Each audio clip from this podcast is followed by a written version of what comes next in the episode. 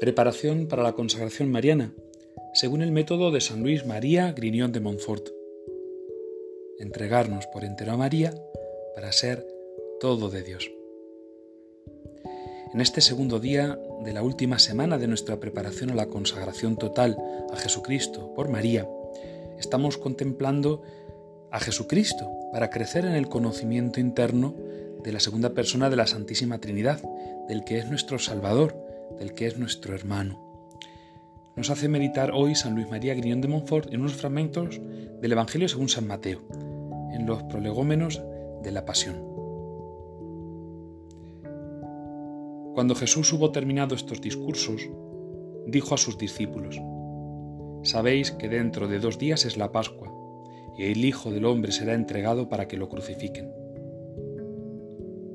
Mientras comían, Jesús tomó pan, lo bendijo, partió y dándoselo a los discípulos dijo, Tomad y comed, este es mi cuerpo. Y tomando un cáliz y dando gracias, se lo dio, diciendo, Bebed de él todos, que esta es mi sangre de la alianza, que será derramada por muchos para remisión de los pecados.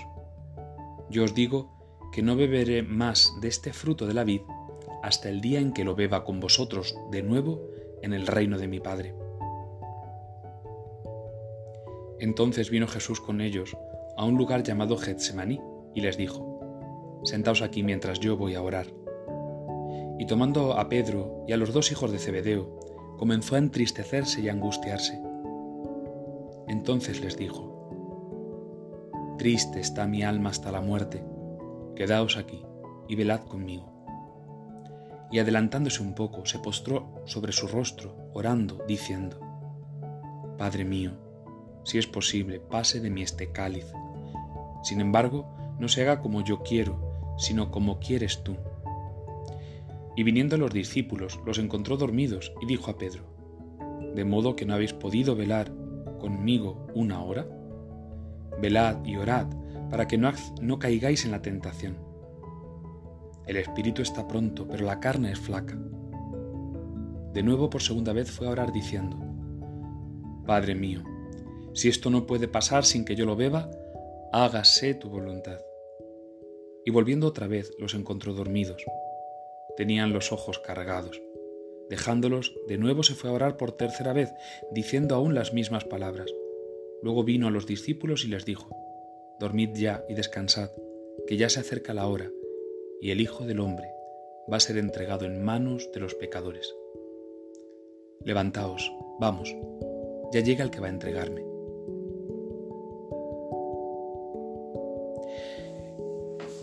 En estas escenas de la pasión se nos retrata de una manera tan clara el alma divina y humana del Redentor, que es imposible no escuchar estos fragmentos y no sentirse hondamente conmovidos.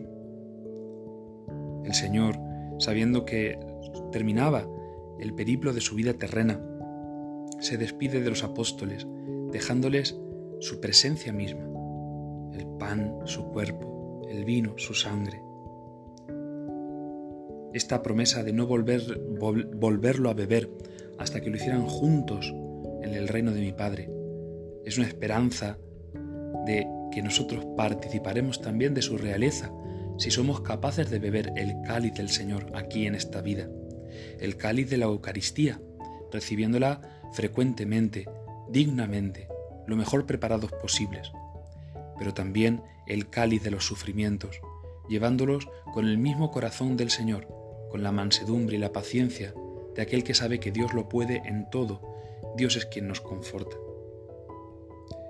La escena de Getsemaní es tremenda porque nos hace ver el sufrimiento de Dios, cómo el Señor ha aceptado la encarnación de una manera totalmente real, no se ha disfrazado de hombre, se ha hecho hombre y ha experimentado también la angustia, el miedo, el abandono, la soledad.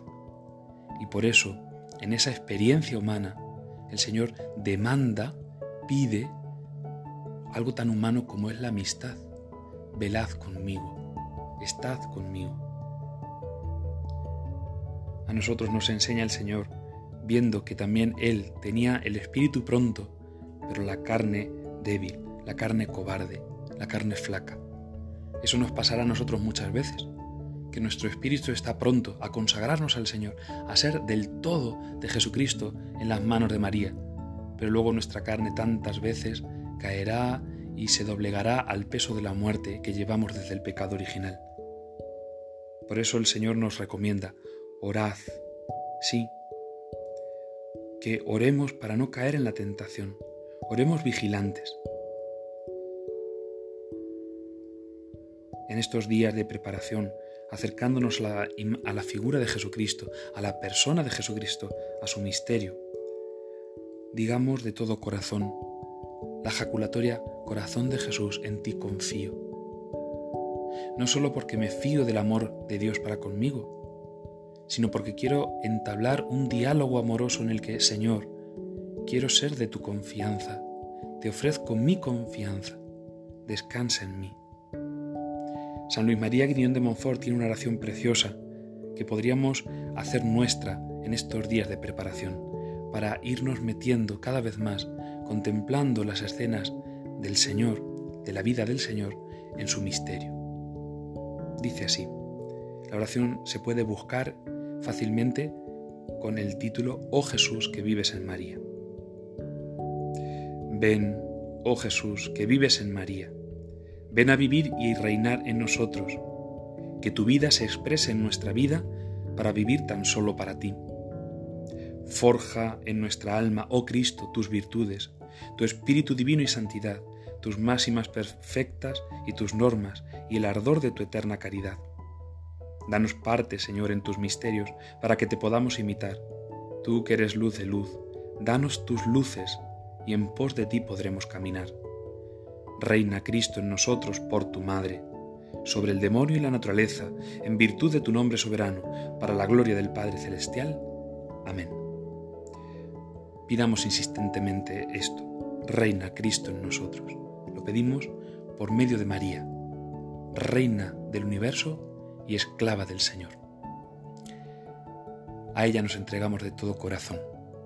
Oh María, sin pecado concebida, rogad por nosotros que recurrimos a vos. Ave María Purísima, sin pecado concebida.